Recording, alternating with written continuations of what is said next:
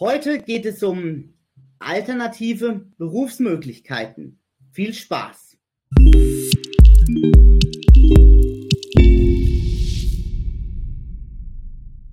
Hallo und herzlich willkommen zu einem weiteren Interview auf meinem Kanal. Falls du dieses Interview auf YouTube siehst, würde ich mich freuen, wenn du meinen Kanal abonnierst und auch die Glocke aktivierst, so verpasst du wirklich keine wichtige Information mehr für dich.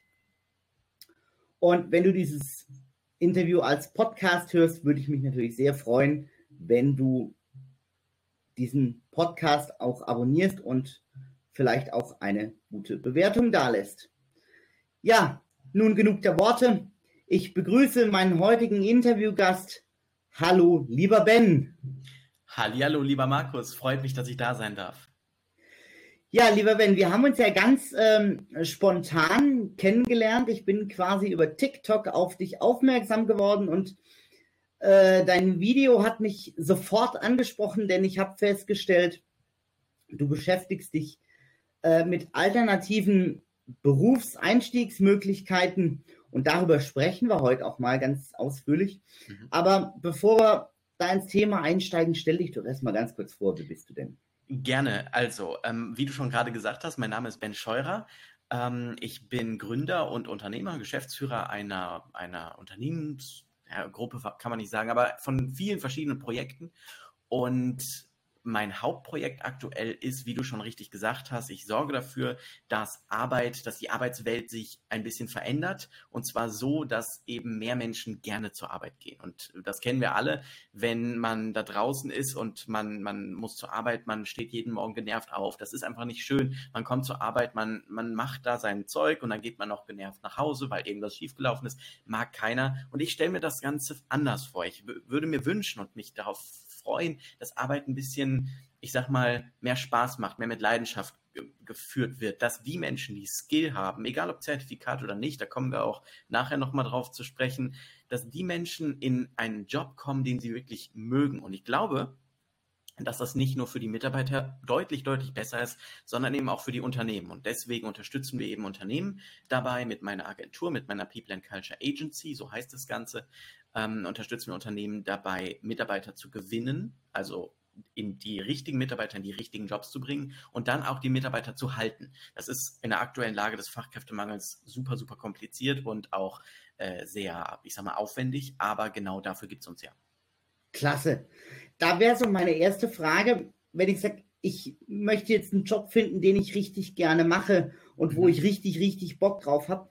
Welche Voraussetzungen muss ich denn so sage ich jetzt mal, mitbringen, um überhaupt für mich so einen Job zu finden. Also wenn ich mich jetzt an dich wende und sage, Mensch, Ben, äh, ich suche einen Job und ich hätte irgendwie, ich würde gerne was machen, auf das ich richtig Bock habe. Welche Fragen stellst du mir dann? Also die erste Frage ist erstmal, worauf hast du Bock? Also das ist so die, die wichtigste, die aller, aller wichtigste Frage, was willst du überhaupt? Denn mhm. ganz, ganz viele, gerade die aus der Uni kommen, die aus der Schule kommen, noch, noch krasser, die wissen überhaupt nicht, was sie machen wollen. Also ich erlebe das selber, ich studiere noch parallel technisches Management und Marketing in Hamm und da lerne ich mhm. eben so ein bisschen Theorien hinter dem, was ich hier, hinter dem, was ich auch anbiete, ähm, beziehungsweise habe das auch großteils gelernt, bin jetzt so gut wie fertig. Aber ich erlebe ganz viele, die jetzt auch fertig sind, die überhaupt nicht wissen, wo sie hinwollen. Und das ist halt ein Riesenproblem, dass man so vor sich her dümpelt. Dann wird man in den Beruf geschoben und man wird die Karriereleiter ein bisschen emporgeschoben. Aber man hat nie so dieses eine Goal, dieses eine Ziel vor sich, wo man hinsteuert. Und deswegen wäre meine erste Frage, die ich stellen würde, was willst du? Und das so konkret konkret wie möglich, so mhm. konkret wie möglich ausmalen, wie soll mein Leben in 20 Jahren sein? Und dann hat man eben auch ein Ziel und kann sich dann überlegen, wie komme ich dahin. Da wäre meine Frage nochmal, wenn ich jetzt so aus der Schule komme oder auch aus dem Studium, ähm, egal ob ich mal die Prüfung geschafft habe oder auch nicht, ähm, wie finde ich denn, wie gesagt, heraus, worauf ich denn Bock habe, wenn ich sage, boah, Ben, ich weiß noch gar nicht so richtig, mhm. was ich will. Wie finde ich denn so ganz konkret raus, worauf ich Bock habe? Ähm, also vom, vom, Berufs, vom Beruf her kann man eigentlich nur ausprobieren. Also gerade in den 20ern, ich bin jetzt 22, also noch relativ jung. Ich habe in den letzten fünf Jahren circa, ich würde mal sagen, sieben verschiedene Businesses gestartet, mal wieder beendet, mal was verändert. Also sieben verschiedene, siebenmal mich verändert, mich neu erfunden, neu ausprobiert. Und da war alles dabei. Also von klassische Websites machen, Social Media Beratung, äh, Gründungsberatung machen, dann auch Videoschnitt. Ich habe sogar mal für Ergo Vertrieb gemacht eine kurze Zeit. Also ich habe wirklich verschiedenste Businessmodelle und Selbstständigkeiten habe ich ausprobiert und habe dann schlussendlich gemerkt, das, was ich am liebsten mache, ist ich berate sehr gerne, weil das ist etwas, was ich gut kann. Ich kann komplexe Probleme gut runterbrechen. Ähm, mhm. Und ich liebe es, Konzepte und Strategien zu entwerfen. Und das eben in Kombination mit einer Passion dahinter, dass ich Menschen, die ich sag mal jetzt durchs System gefallen sind, dass ich denen eine Chance geben möchte. Das ist ja die, die Idee hinter, hinter auch RiseUp zum Beispiel, meinem Startup, wo ich das Bildungssystem angreifen möchte. Ähm, ein bisschen revolutionieren möchte. Äh, ich möchte Menschen eine Perspektive geben. Und äh, das ist meine Journey, meine Reise, die jetzt mich hier hingeführt hat. Und jeder hat seine eigene Reise. Deswegen ist es mhm. ganz wichtig, diese Reise auch einfach auszuprobieren, zu gehen, verschiedene Sachen zu machen. Gerade mhm. aktuell, wir haben ja noch keine Verpflichtung mit 20. Also außer, Absolut. außer vielleicht, dass wir BAföG bekommen und das irgendwann zurückzahlen müssen, äh, zum Teil, dann äh, ja, mehr Verpflichtungen gibt es da im Prinzip nicht. Mhm. Zumindest in, in den meisten Fällen. Es gibt natürlich auch andere Fälle. Ähm, da habe ich nachher auch noch eine Frage dazu, aber erzähl mir doch erstmal so ein bisschen was von, von deiner Reise, wie du so zu dem gekommen bist, wo du jetzt heute bist. Also ich habe mit 17 damals angefangen mit der Selbstständigkeit. Also ganz untypisch, nicht mit 18, sondern tatsächlich sogar mit 17 während der Schule. Ich mhm. habe nicht die Schule abgebrochen, sondern ich habe ein Abitur. Mein Schnitt war 2,0. Da bin ich auch ein bisschen stolz drauf, weil ich cool. quasi Business und Schule parallel gemacht habe. Und das ist so ein bisschen auch der Beweis, dass es geht. Also äh, mhm. man kann Business machen und Schule. Und es gibt ja auf TikTok gerade diese ganzen Leute, die sagen, hey, ich habe die Schule abgebrochen und jetzt starte ich mein Business. Halte ich ehrlicherweise gar nichts von. Wenn man einmal die Schule abgebrochen hat, kommst du nicht mehr zurück ins System. Du kannst keine, kannst kein Studium machen, du kriegst keinen vernünftigen Job. Du musst irgendwie wieder zurück ins System finden, wenn du das möchtest, oder in deiner Selbstständigkeit erfolgreich sein. Und äh, da kommen wir auch gleich nochmal zu. Ich habe nämlich einen ganz, ganz wichtigen Tipp für alle, die jetzt gerade überlegen, breche ich meinen aktuellen Weg ab. Aber da können, wir gleich nochmal drauf zu sprechen. Dann nach der Schule bin ich äh, in, ins Studium gegangen, also ganz klassischer Weg eigentlich, aber habe immer parallel das, was ich theoretisch gelernt habe in der Uni, praktisch in meiner Selbstständigkeit angewendet. Irgendwann bin ich dann zur UG geworden, also zur Unternehmergesellschaft und äh, habe dann auch die erf ersten Erfahrungen mit Anwälten, mit Notaren gemacht, habe gelernt, dass die für ein Erstgespräch oftmals 200 Euro nehmen. Das wusste ich vorher nicht, das fand ich nicht so toll, aber naja, das sind auch Erfahrungen, die ich ja. dann machen musste. und ähm, ja, an alle, an alle Anwälte da draußen, äh, ja, es ist schon ganz cool, ein Job als Anwalt zu arbeiten, glaube ich. Jedenfalls ähm, habe ich dann, wie gesagt, vorhin schon gesagt, ganz viel ausprobiert. Social Media Beratung, Gründungsberatung, Videoschnitt, Contentproduktion, eigenes Influencer-Business, also mich selber vermarkten, Personal Branding. Ich habe angefangen, ähm, auch in der IT zu arbeiten, Programmierungsleistungen anzubieten und so weiter und so fort. Also ganz, ganz verschiedene Sachen habe ich, habe ich ausprobiert, bis ich dann schlussendlich äh, bei da, da, dabei gelang, gelandet bin, dass ich Mitarbeitergewinnung anbiete, denn vorher habe ich nur Kundengewinnung gemacht, Mitarbeitergewinnung, HR-Management. Das ist das, wo ich persönlich sage, da kann ich Menschen einen Job verschaffen. Das heißt, die sind happy. Ich kann bei Firmen dafür sorgen, dass sie Mitarbeiter bekommen. Auch die sind happy. Und ich muss nicht den Leuten, die sowieso wenig Geld haben, auch noch Geld berechnen, sondern ich kann es bei Firmen machen, die ja meistens recht viel Geld haben. Es war so ein, für mich so ein totaler Switch in meinem Mindset, weil ich auf einmal gemerkt habe, oh, ich muss ja gar nicht unbedingt meine, meinen Kunden etwas berechnen. Ich muss ja nicht über den Preis verkaufen, sondern ich kann ja über den Mehrwert für eine Firma verkaufen und dann auch entsprechend abrechnen. Klasse. Spannend. Und wenn du jetzt sagst, Mensch, du hast äh, für alle, die jetzt irgendwie da durchgefallen sind oder so oder eine Prüfung nicht geschafft haben, was hast du denn dafür einen, einen, einen Tipp oder beziehungsweise andere Frage, äh, ja, für alle, die da sich aktuell überlegen, breche ich irgendwie meinen aktuellen Weg ab? Was hast du denn da so für, für einen Tipp? Also es kommt natürlich immer auf die individuelle Situation an. Wenn du jetzt einen, äh, ich sag mal, Multimillionen Dollar oder Euro-Business aufgebaut hast und dein Studium quasi dir die Zeit raubt, um das noch größer zu skalieren. Oder dein Investor sagt, hey, ich investiere hier zwei, drei Millionen oder vielleicht zehn Millionen, aber dafür will ich, dass du dich voll darauf fokussierst und dein Studium quasi abbrichst. Würden die wenigsten Investoren sagen, aber egal.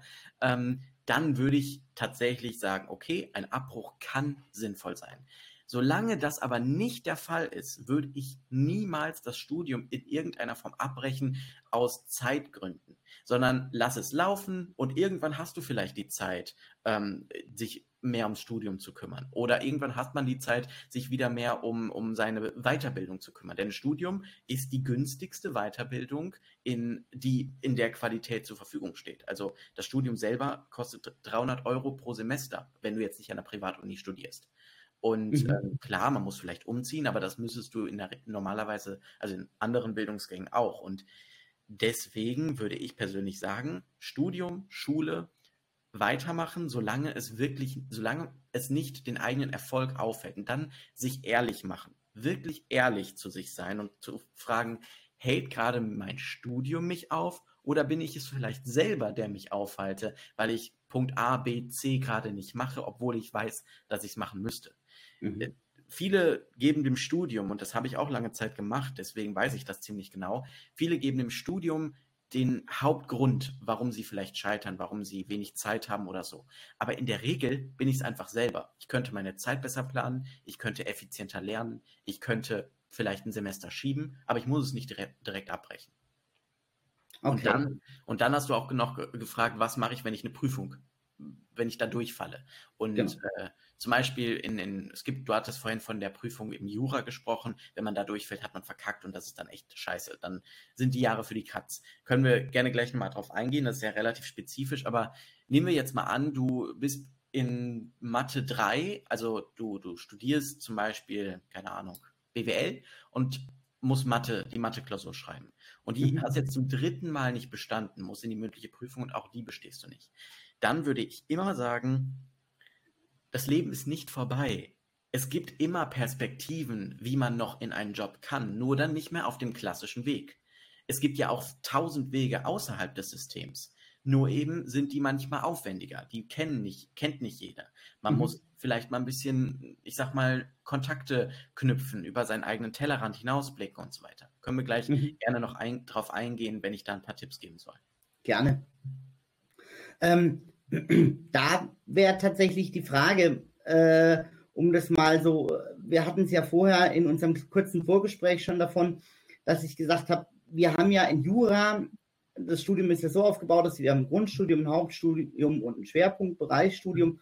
Und das Schwerpunktbereichsstudium macht ja 30 Prozent unseres Examens in der Regel aus. Mhm. Und äh, dann haben wir eine Prüfung am Ende, die quasi jedes, also die landesweit dann stattfindet, also jedes Bundesland für sich, mhm. äh, die zählt dann aber 70 Prozent des Ergebnisses. Ja, und wenn man da durchfällt, da haben wir relativ hohe Durchfallquoten, da liegen wir ungefähr bei 40 Prozent Durchfallquote. Ähm, und wenn man da halt quasi das zweite Mal durchfällt, ähm, ja, dann äh, sagen viele, naja, dann ist quasi alles vorbei oder dann muss man sich einfach so ein bisschen neu orientieren. Ich für mich weiß jetzt natürlich, weil ich da viele Informationen habe äh, und da viel auch mit Leuten zusammenarbeite, die sich äh, um dann einen Plan B quasi kümmern, dass es da wirklich auch viele Chancen gibt.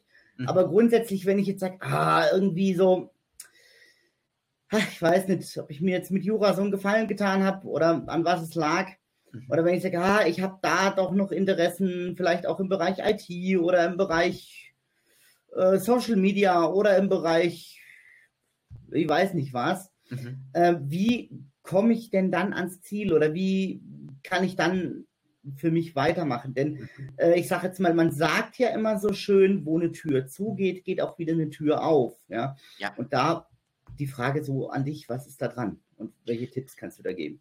Also ich kann jetzt nicht juraspezifisch Tipps geben, aber ich kann natürlich Tipps zu den Wegen, die es abseits von einem klassischen Weg gibt, äh, Tipps geben. Ganz genau, darum geht es ja auch genau. heute, genau. Ähm, ganz genau. Also äh, da gibt es natürlich sehr, sehr viele. Ähm, ich fange mal mit dem am naheliegendsten an, nämlich der Selbstständigkeit. Also du kannst natürlich, wenn du Jura, wenn du kein Jurist bist, kannst du dich nicht als Anwalt selbstständig machen. Nee, das Aber, geht nicht. Genau, das, das darf man nicht. Aber man kann natürlich sich als ähm, eine Art Berater selbstständig machen. Nicht juristischer Berater, sondern Berater für, und dann kommt es jetzt darauf an, wo, wofür man sich interessiert. Also, wenn man sich für Gründung interessiert, kann man Gründungsberater werden, wenn man sich für Ernährung interessiert. Und dann diesen juristischen Part, aber das Wissen, was man ja die ganze Zeit aufgebaut hat, die Erfahrung, die kannst du ja mit einfließen lassen. Also ich würde, ich persönlich sage immer, man ist von den Gesetzen her zwar ein bisschen da gebunden, dass man nicht Jura, also im Jura ist es spezifisch, ähm, weil du das Wissen nicht offiziell anwenden darfst, als Rechtsberatung zum Beispiel. Ja. ja gesetzlich verboten. Ähm, aber dennoch kann ich, kann ich ja mein Wissen für mich verwenden. Also ich sage mal so, ähm, wie gesagt, ich kenne mich jetzt juristisch nicht hundertprozentig aus, in, in, in, was man da alles das, lernt. Das macht gar nichts. Genau. Aber wenn ich jetzt mein Studium abbrechen würde, ohne Abschluss, hätte ich immer noch unfassbar viel gelernt, was ich in jeder einzelnen Tätigkeit, egal wo ich bin, anwenden kann.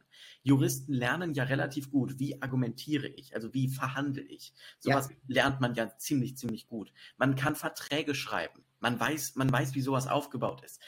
So ein Wissen, das ist so viel wert ich, ich, ich skizziere mal ein Businessmodell, wenn das, wenn ja. das fein ist. Ähm, also ich sage jetzt mal, ich unterbreche mal ganz kurz, ob ja. ich jetzt, sage ich jetzt mal, ähm, für mich Jura einfach gelernt habe, ja, oder ob ich gelernt habe, wie ich äh, ein Drei-Gänge-Menü koche, ist im Prinzip dasselbe. Es Jedes Mal kann ich das, was ich gelernt habe, einmal im juristischen Bereich und einmal, sage ich jetzt mal, in der Küche ja. kann ich es anwenden. Ne? Ja. Und darum geht es ja. Ne? Ja, ganz genau. genau. Genau darum geht es. Also das gelernte Wissen ist ja nicht weg, nur weil man keinen Abschluss hat. Genau. Ähm, zum Beispiel, ganz einfaches Beispiel, man, man macht eine Küchenlehre, wir nehmen jetzt mal das Beispiel, ähm, und man lernt ein Drei-Gänge-Menü zu kochen.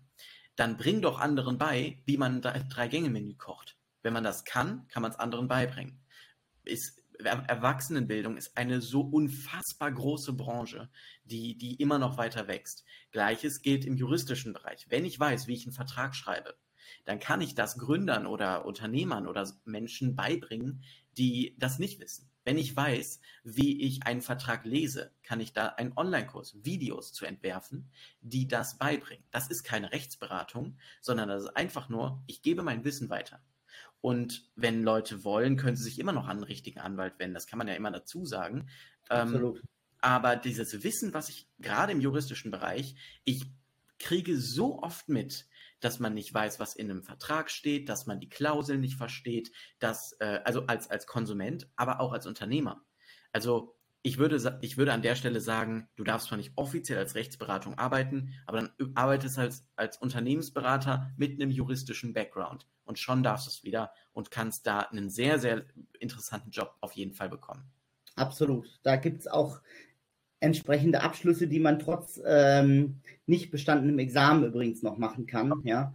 Denn da gibt da gibt's auch Möglichkeiten, dass man dann zum Beispiel ähm, in den Bereich Wirtschaftsjura geht und dann mhm. zum juristischen Teil noch einen BWL-Teil macht, ja.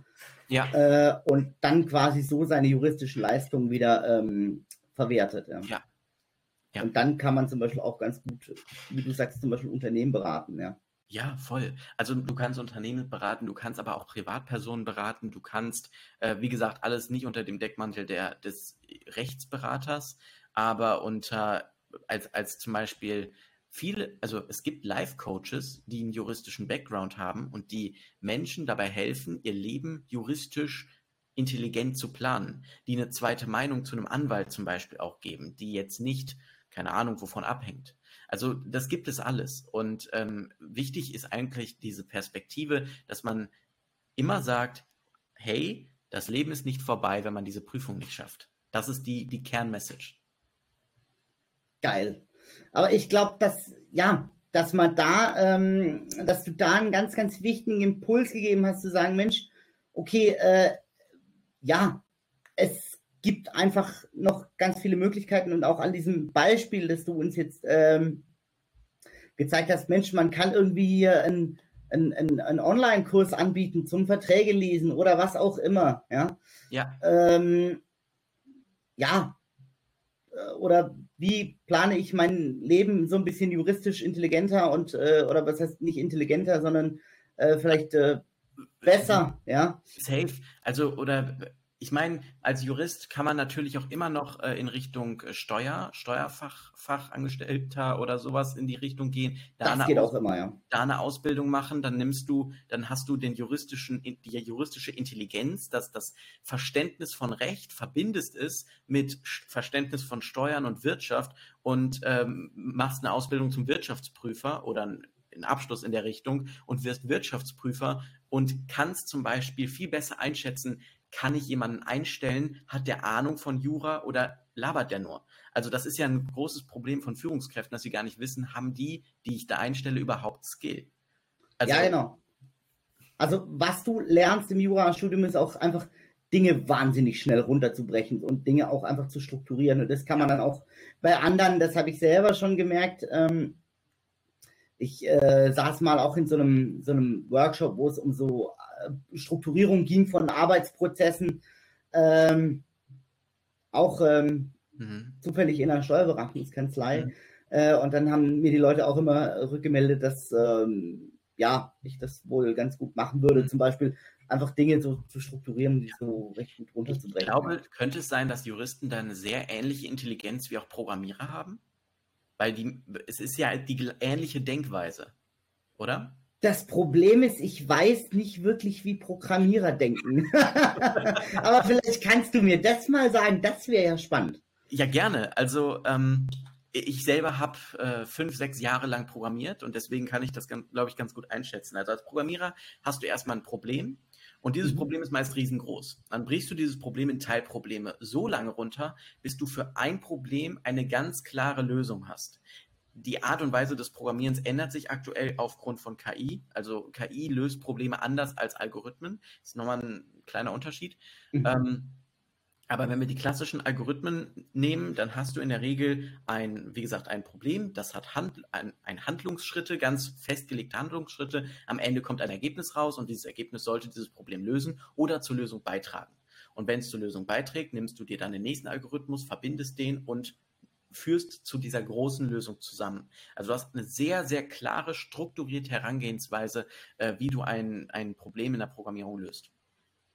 Ja, ich glaube, da gibt es ähm, definitiv Ähnlichkeiten, weil wir gehen auch im Prinzip hin, äh, gucken uns den Sachverhalt an und nehmen dann, gucken dann, unter welche Norm lässt sich jetzt, unter welche Normen lässt sich jetzt dieser Sachverhalt eben hier ja. subsumieren, ja, ja. Äh, und äh, gehen das auch eben Step by Step äh, durch und mhm. ja, lösen dann so den, den Sachverhalt. Ne? Ja, ich glaube, das ist tatsächlich von der Herangehensweise sogar sehr ähnlich, denn ihr entwickelt ja im Prinzip, also ihr äh, habt ein Problem und sucht dafür ein Gesetz, was dieses Problem löst. So habe ich es verstanden, ne? Äh, wie soll man sagen, wir ähm, suchen dann die Lösung nicht aufgrund des Gesetzes, weil nicht immer steht es im Gesetz. Wir okay. haben zwar den äh, Bestimmtheitsgrundsatz nach ähm, Artikel 103 äh, Absatz 2 Grundgesetz, ja. Aber wenn in jedem Gesetz gleich die Lösung des Problems ste stehen würde, dann wäre das natürlich schön. Leider ist es nicht so, da bedarf es oft der viel, viel Auslegungsarbeit der Tatbestandsmerkmale einer Norm, ja, sodass man dann sehen kann, ah, okay, dann und dann tritt die Rechtsfolge ein. Ja. Mhm. Jetzt auch nochmal, wenn man jetzt so so ein bisschen ausgelotet hat, welche Möglichkeiten es gibt. Mhm. Ähm, und ja, dann so die Frage, wie komme ich dann am geschicktesten an einen Job? Weil ich sage jetzt mal, jetzt habe ich ein Unternehmen und sage, Mensch, ich habe hier jetzt was, bin zwar durchs Examen gefallen, äh, aber ich heißt ja nicht, dass ich nichts kann. Wie gehe ich dann am besten auf Unternehmen zu oder wie setze ich mich dann in Verbindung, damit quasi du mich über deine Agentur mhm. jetzt an den Mann bringst, so als an, und ja, oder mich da unterstützen kannst, auch in Lohn und Brot zu kriegen. Du machst es ja eher für Unternehmen, Leute zu rekrutieren, aber wie genau. werdet, wie wird zum Beispiel so jemand dann auch interessant für Unternehmen? Also grundsätzlich muss man wissen, dass wir einen Fachkräftemangel haben, der richtig reinkickt. Ich habe dazu ein Video gemacht, das wird demnächst veröffentlicht. Da wird diese Dimension, was Fachkräftemangel oder wie schlimm es gerade ist, die wird da klar. Ähm, um das Ganze hier so ein bisschen runterzubrechen, äh, wir hatten, wir haben eine Arbeitslosenquote von 5,8 Prozent aktuell oder zumindest äh, mhm. Dezember, Dezember 2022. Ähm, vor 2005 lag die bei 11 und ähm, also oder 12 oder 13 sogar. Das heißt, wir haben schon mal sehr wenig Arbeitslose. Jetzt haben wir, jetzt haben erstmal alle Arbeit, Arbeitnehmer oder zukünftigen Arbeitnehmer den Vorteil, dass sie gesucht werden. Das heißt, die, die, die ähm, Perspektive verschiebt sich. Man braucht Fachkräfte, die Skill haben, aber ein Abschluss wird, es sei denn, er ist rechtlich äh, benötigt, wird aber erstmal nicht so wichtig mehr. Mhm. Das bedeutet, ähm, die, die Chance, auch ohne Examen einen Job zu bekommen, wird in den nächsten fünf bis zehn Jahren sukzessive immer, immer, immer weiter steigen. Okay. Meine Empfehlung ist immer, wenn ich was nicht geschafft habe, lerne ich erstmal etwas wieder, lerne ich erstmal etwas neu, wo ich dann Erfolge erziele, kleinere Erfolge. Einfach nur, damit ich wieder dieses Selbst, diesen Selbstwert habe. Weil wenn ich ohne ein Ex, also wenn ich mein Examen durchgefallen bin, wenn ich da durchgefallen bin, dann ist mein Selbstwert erstmal im Keller, in der Regel. Absolut. Und ähm, da mit dieser Voraussetzung, mich bei Firmen zu bewerben, schwächt ja mein Verhandlungsspielraum ungemein. Er ist sehr äh, unterirdisch. Dann, dann ja. wenn ich dann reingehe und die sagen, ja, du hast ja kein Examen, kriegst 1000 Euro weniger oder 2.000, 3.000 Euro weniger im Monat oder im Jahr, dann äh, sage ich ja, okay, nehme ich halt. Das ist nicht das, was wir wollen, sondern wir wollen eine faire Zusammenarbeit auf Augenhöhe. Und dafür ist es wichtig, dass man eben einen Side-Skill entwickelt. Das empfehle ich immer. Denn ein juristischer Skill ohne Abschluss ist erstmal ohne ein Side-Skill wen, relativ wenig wert, weil du ja kannst ja nicht als Jurist arbeiten. Das darfst du ja nicht gesetzt. Ja. Also sollte ich mir einen Skill der Lehre, des, des Coachings oder in der Beratung oder in der IT oder in, in welchem Bereich auch immer, da kommt es jetzt wieder darauf an, was will ich, ähm, in welchem Bereich auch immer kann man sich denn antrainieren und dann mit dem neuen Skill und dem juristischen Background mich bewerben. So würde ich an den Job rangehen. Denn dann hast du eine wesentlich höhere Wahrscheinlichkeit, bei einer Firma auch anerkannt zu werden, weil du dich eben nicht mit einem durchgefallenen Examen, sondern mit erlernten Fähigkeiten bewirbst. Und das ist ein riesiger Unterschied in der Verhandlung, im Verhandlungsspielraum.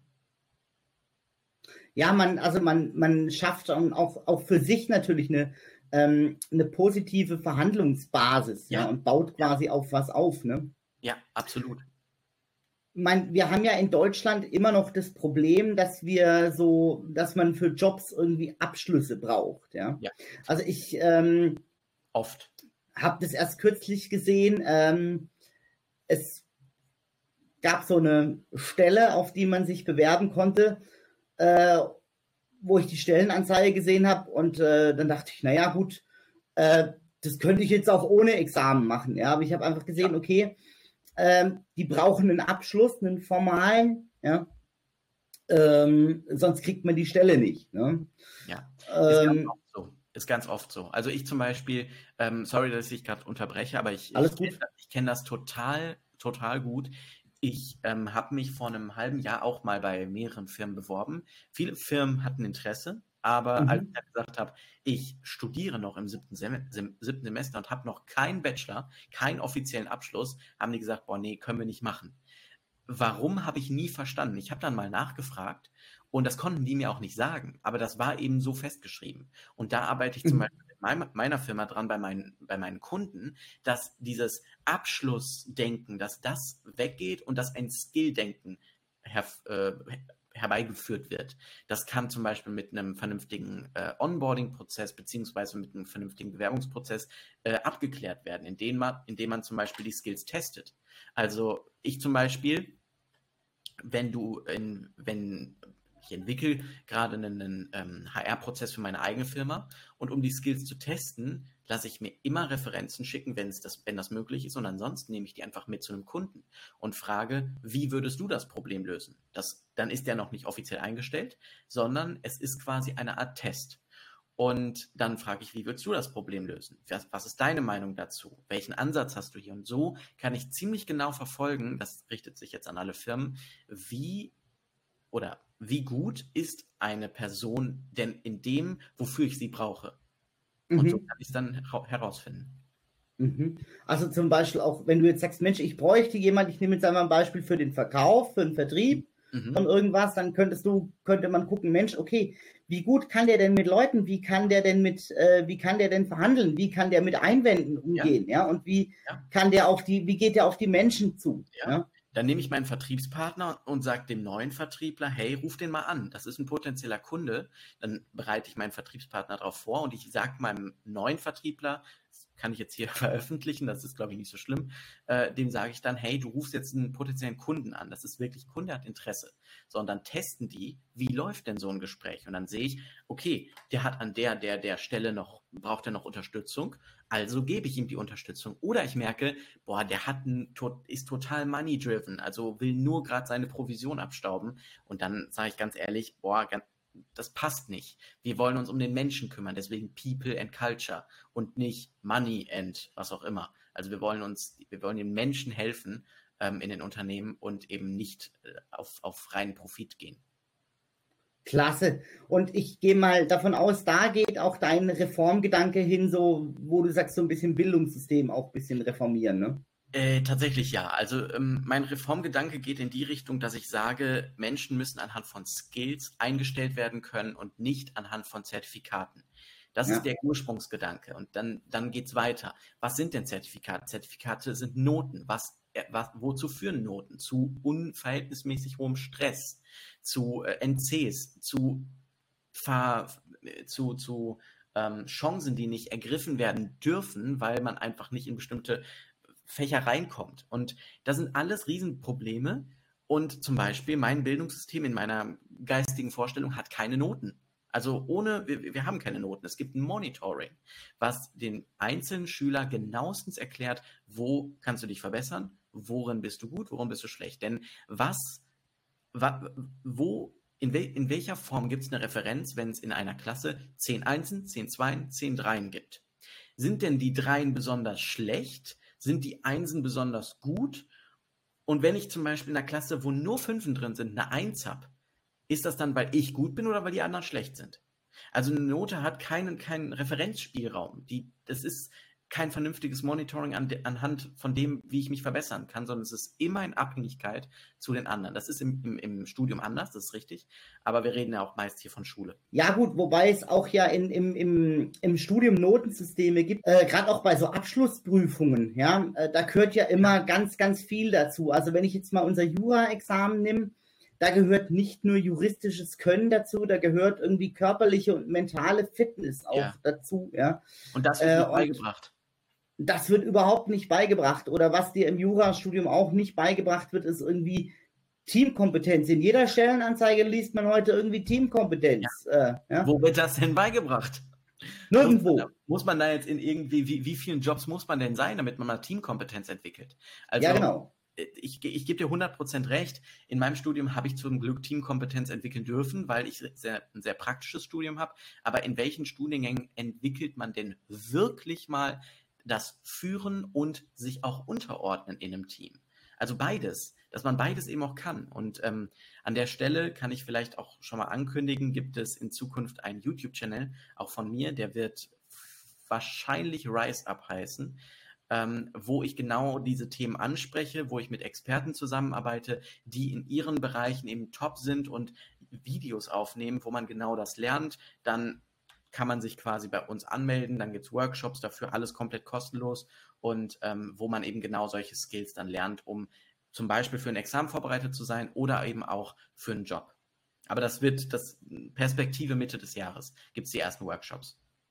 Klasse, spannend. Also schick mir gerne diese Links. Ich äh, verlinke die gerne nochmal hier in diesem Podcast unter den Show Notes. Auch das Jura-Studium bedürfte mal sicherlich vielen Reformen. Und auch da muss man natürlich sagen, am Ende haben wir so ein, haben wir ein Bewertungssystem, ja. Äh, und ja, und alles von dieser einen Prüfung abhängig zu machen, empfinde ich ganz persönlich auch nicht ähm, ja. als, als sehr sinnvoll. Ja. Also es kann ja immer sein, das ist wie beim Abitur. Das Abitur zählt ja zum Glück nur 30 Prozent, aber würde es 70 Prozent zählen, hätte ich keinen Schnitt von 2,0, sondern von, ich glaube, 2,8. Also mein Abitur war deutlich schlechter als, äh, als mein, meine mündliche Mitarbeit und die Mitarbeit über die, über die zwei Jahre.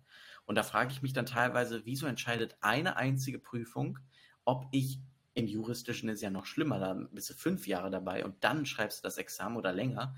Ähm, also, wieso entscheidet diese eine Prüfung darüber? Und das ja, genau. verstehe ich nicht. Also, das, das würde ja all, äh, wenn man dann einen schlechten Tag hat, hat man ja sofort verkackt.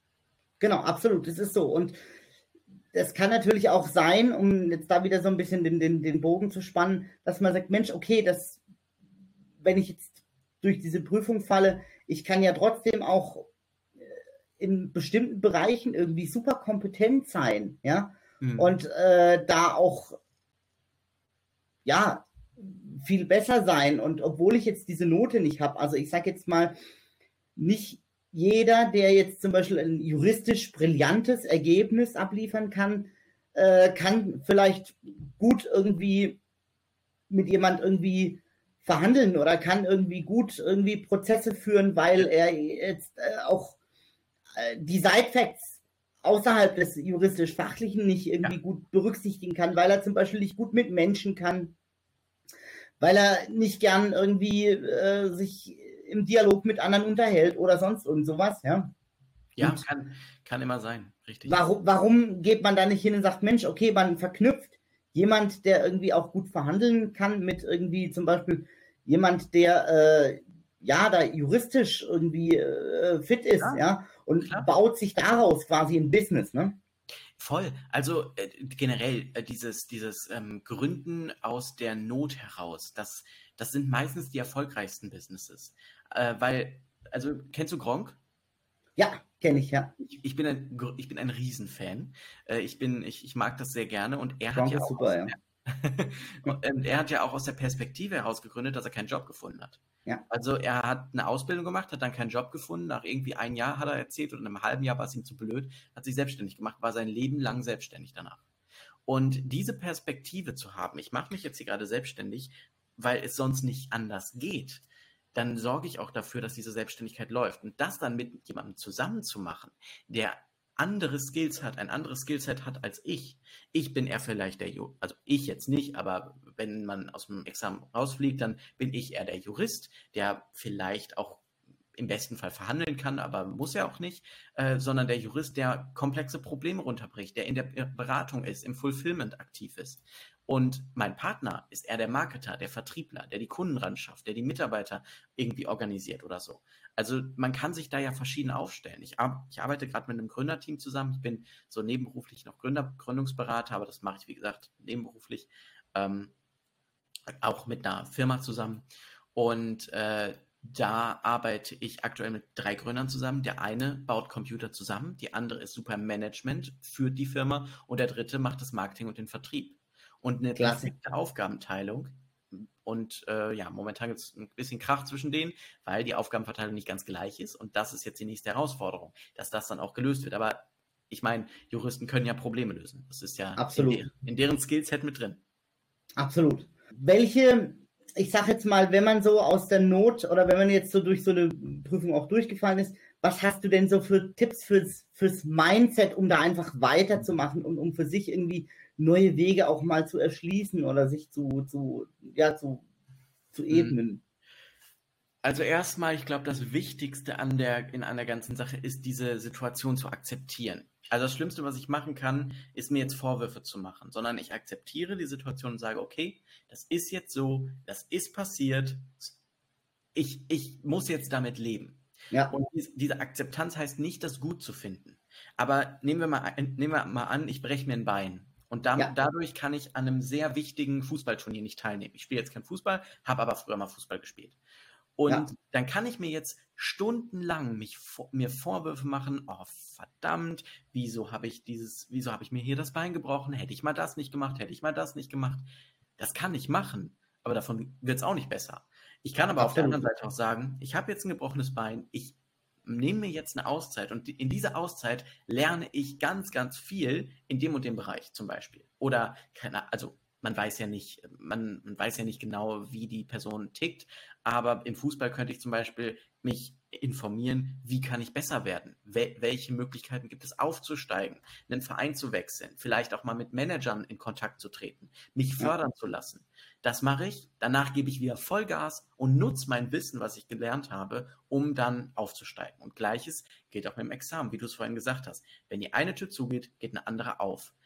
Perspektive schaffen, Schritt Nummer zwei. Also erstens akzeptieren, zweitens Perspektive schaffen, drittens weitermachen. Nichts ist schlimmer als Stillstand in dem Fall. Einfach weitermachen. Nächster Schritt, nächster Schritt, nächster Schritt. Und sei es einfach nur im Sinne von, ich, ich lerne jetzt einfach mal in unterschiedlichste Bereiche rein. Ich, ich gucke mir unterschiedlichste Bereiche, Bereiche an. Ich mache ein Praktikum. Oder ich sage mir, ich stelle jetzt mein Ego zurück und starte halt von neu. Nicht im juristischen Bereich, sondern in einem anderen Bereich, vielleicht in einem Polit politischen Bereich. Viele Juristen gehen ja am Ende auch in die Politik. Warum Absolut. nicht das miteinander verbinden, wenn man sich gesellschaftlich engagieren will, zum Beispiel? Sehr geil. Also gibt, gibt tausend Tipps. Wie gesagt, vom, von der Herangehensweise würde ich immer sagen, Akzeptanz, Perspektive schaffen, umsetzen. Ja, vor allem ist auch wichtig, dass man seinen sein Selbstwert nicht, äh, das ist, glaube ich, auch ganz wichtig, nicht von dieser Prüfung abhängig macht. Ja, ja, ja, auf jeden Fall. Generell finde ich, seinen Selbstwert von, an, von externen Faktoren abhängig zu machen, ist nie die beste Idee. Meine Freundin studiert zum Beispiel Psychologie und die hat eine Studie gemacht, wie hängt Selbstwert und Prokrastination zusammen. Und interessanterweise, was dabei rausgekommen ist, dass es da eine Korrelation gibt. Also es gibt einen Zusammenhang dazwischen, dass wenn ich prokrastiniere, mein Selbstwert sinkt. Spannenderweise bei Selbstständigen und Unternehmern aber eher weniger. Äh, ich weiß nicht, warum das so ist, aber ich fand die Erkenntnis spannend. Ähm. Wenn man jetzt äh, so eben seinen, so seinen Selbstwert hat und äh, da auch äh, sich für sich das eben die klare Erkenntnis hat, mhm. äh, wie sollte ich denn dann einfach, was wäre dann so der, der nächste Step, wenn ich sage, okay, ich sehe jetzt irgendwo wieder Licht, ja, mhm. wie, wie gehe ich dann vor? Dann sage ich ja erstmal, okay, ich schaue, was kann ich noch oder was habe ich gelernt, ja, und mhm. gehe dann mit dem Ganzen in die Verhandlung. Und ähm, ja, dann auch die Frage, kann man sich da auch als, ich sage jetzt mal, als Arbeitssuchender auch an dich wenden oder wendest du dich oder ja, äh, richtest du dein, dich dann nur an die Unternehmen? Also ich habe zwei, zwei Ansätze. Ähm, Punkt Nummer mhm. eins, wenn da draußen Unternehmen sind, die eine moderne Art der Arbeit einführen wollen und gleichzeitig damit auch neue Mitarbeiter gewinnen wollen, dann mhm. bin ich da der richtige Ansprechpartner. Mein Team okay. besteht komplett aus der Gen Z, also quasi der, der jüngsten Generation, die gerade so, so existiert in der Arbeitswelt. Mhm. Und deswegen verstehen wir auch, wie die junge Generation funktioniert und tickt, können das dann in die Firmen mit reinbringen. Das mhm. ist so ein bisschen auch unser USP. Mhm. Auf der anderen Seite, wenn man jetzt gerade einen irgendwie einen Job verloren hat oder den Examen nicht bestanden hat, kann man sich jederzeit an mich wenden. Wie gesagt, ich bin nebenberuflich Gründungsberater und helfe da bei der Gründung. Auf der anderen Seite ähm, helfe ich aber auch in Jobs reinzukommen. Also ähm, ich bin im Prinzip auf drei Füßen aufgestellt. Zum einen Talent, Talente zu vermitteln. Das wäre äh, das, wonach du gefragt hast. Dann mhm. ähm, Unternehmen helfen, neue Talente zu gewinnen. Und falls man gründen will, unterstütze ich eben auch bei der Gründung ähm, und mache da vor allem so den Part Marketing, Vertrieb, Verhandlung, Sales, äh, Kommunikation, Präsentation. Das ist so mhm. da mein mhm. Schwerpunkt. Klasse.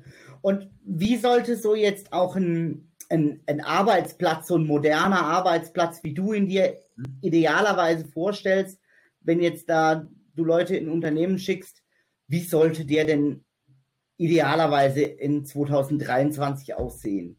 Äh, da könnte ich jetzt Stunden drüber reden. Äh, ich habe das Ganze in einem Video zusammengefasst, aber ich hole hier mal ganz kurz äh, die Leute ab, um so ein bisschen eine Perspektive zu geben, was auch in einem Video dann noch genauer mhm. Gerne. Ähm, also grundsätzlich ist es ganz wichtig, dass der, die Arbeitsplätze der Zukunft sehr viel Freiheit, sehr viel Selbstständigkeit und Eigenverantwortung und eine menschlich, menschlich sind, also eine Menschlichkeit gelebt wird, Wertschätzung, auch das ist in, in Menschlichkeit ja auch enthalten. Mhm. Ähm, das bedeutet im Umkehrschluss, wenn jemand remote arbeiten möchte, muss ich als Arbeitgeber die Strukturen schaffen, damit remote arbeiten möglich wird. Geht nicht, wenn ich an einer Werkbank sitze und dort Tischlerarbeiten mache. Geht, dann geht Remote Work nicht. Aber wenn ich Vertriebler bin oder wenn ich Marketer bin oder wenn ich Berater bin oder in fast jedem anderen Bereich, gerade auch in der IT, ist es sehr, sehr sinnvoll, Remote Work zu ermöglichen, ein Projektmanagement zu schaffen, was das auch äh, was, was das kann, also was Remote Work, Work kann, mhm. und äh, den Menschen die Freiheit zu lassen, selbst zu entscheiden, wo, wann und wie, ich wie sie arbeiten. Ganz, mhm. ganz, ganz wichtig. Punkt Nummer zwei. Die Führungskräfte von morgen müssen sich in ihrem Ego zurücknehmen.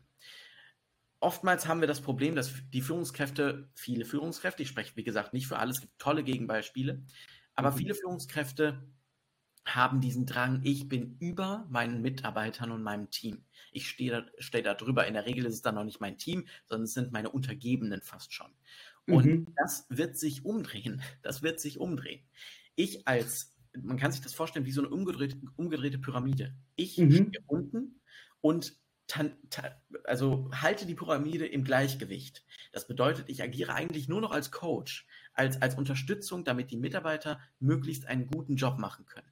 Das bedeutet, ich nehme mich als Führungskraft komplett zurück und, und lasse mein Team die Wertschöpfung übernehmen und aber auch selbst mitentscheiden. Wenn mein Team gerne den Kunden abschießen möchte, weil sie das Gefühl haben, der Kunde schätzt sie gar nicht wert, muss ich als Führungskraft ähm, mit meinem Team das besprechen und auf mein Team hören. Wenn mein Team gerne äh, eine Vier-Tage-Woche einführen möchte, muss ich auf mein Team hören, solange es im Interesse der Wertschöpfung und der Kunden ist. Es gibt auf TikTok einen ganz tollen Unternehmer, der heißt äh, der Humanunternehmer. Super toller Kanal. Und der fasst diese ganzen New Work-Aspekte, die er bei sich im Unternehmen lebt, zusammen und erklärt, wie er den, den Arbeitsplatz gestaltet. Und ähm, dieses Thema Führung ist so unfassbar, unfassbar ähm, ja unterrepräsentiert auch. Es gibt zwar viele Führungscoaches, aber die erklären in der Regel Führungskonzepte, ich bin der Meinung, dass Führung komplett neu gedacht werden muss. Und äh, da unterstützen wir eben beim Einführung von New Work, wenn wir das für Unternehmen machen, unterstützen wir eben auch bei. Klasse. Wir erklären im Prinzip Führungskräften, was die Arbeitnehmer wollen. Und dann gibt es eine, eine, eine Einigung zwischen beiden Parteien, sodass eben beide damit gut klarkommen. Klasse. Da könnte man sicherlich auch sich stundenlang darüber unterhalten, wie muss denn so eine Führungskraft ähm, ja von morgen einfach, wie, wie sollte die aufgestellt sein? Ja, ja voll, voll. Kannst du ähm, Tage drüber reden? Also, vielleicht können wir dazu auch mal eine, eine, eine Folge machen, denn das ja. ist sicherlich auch für viele Anwälte ähm, auch interessant, die jetzt irgendwie eine Kanzlei gründen. Also ich habe kürzlich von jemandem gehört, äh, der sagt, Mensch, wir haben uns zum Ziel gesetzt, gar nicht mehr zu sehr, so sehr auf die Abschlüsse zu schauen und auf die Noten zu schauen, sondern einfach mal darauf, wie performen denn die Leute. Ja, ja und den Ansatz super. fand ich super. Ja. Super Ansatz. Äh, und ja. vielleicht kann man dazu mal noch eine Folge machen, mhm. äh, um gern. die Leute äh, da auch ein bisschen mit ins Boot zu holen. Sehr gern, sehr, sehr gern. Lieber Ben, ich glaube, wir haben jetzt schon ganz, ganz viel besprochen. Ich glaube auch. Und äh, entscheidend ist, dass wir am Ende, können wir festhalten, Perspektiven schaffen, äh, und wie das geht, haben wir ja in dieser Folge besprochen. Und am Ende ist wichtig, an sich selbst zu glauben und ähm, ja, für sich einfach Perspektiven schaffen. Und es gibt sie.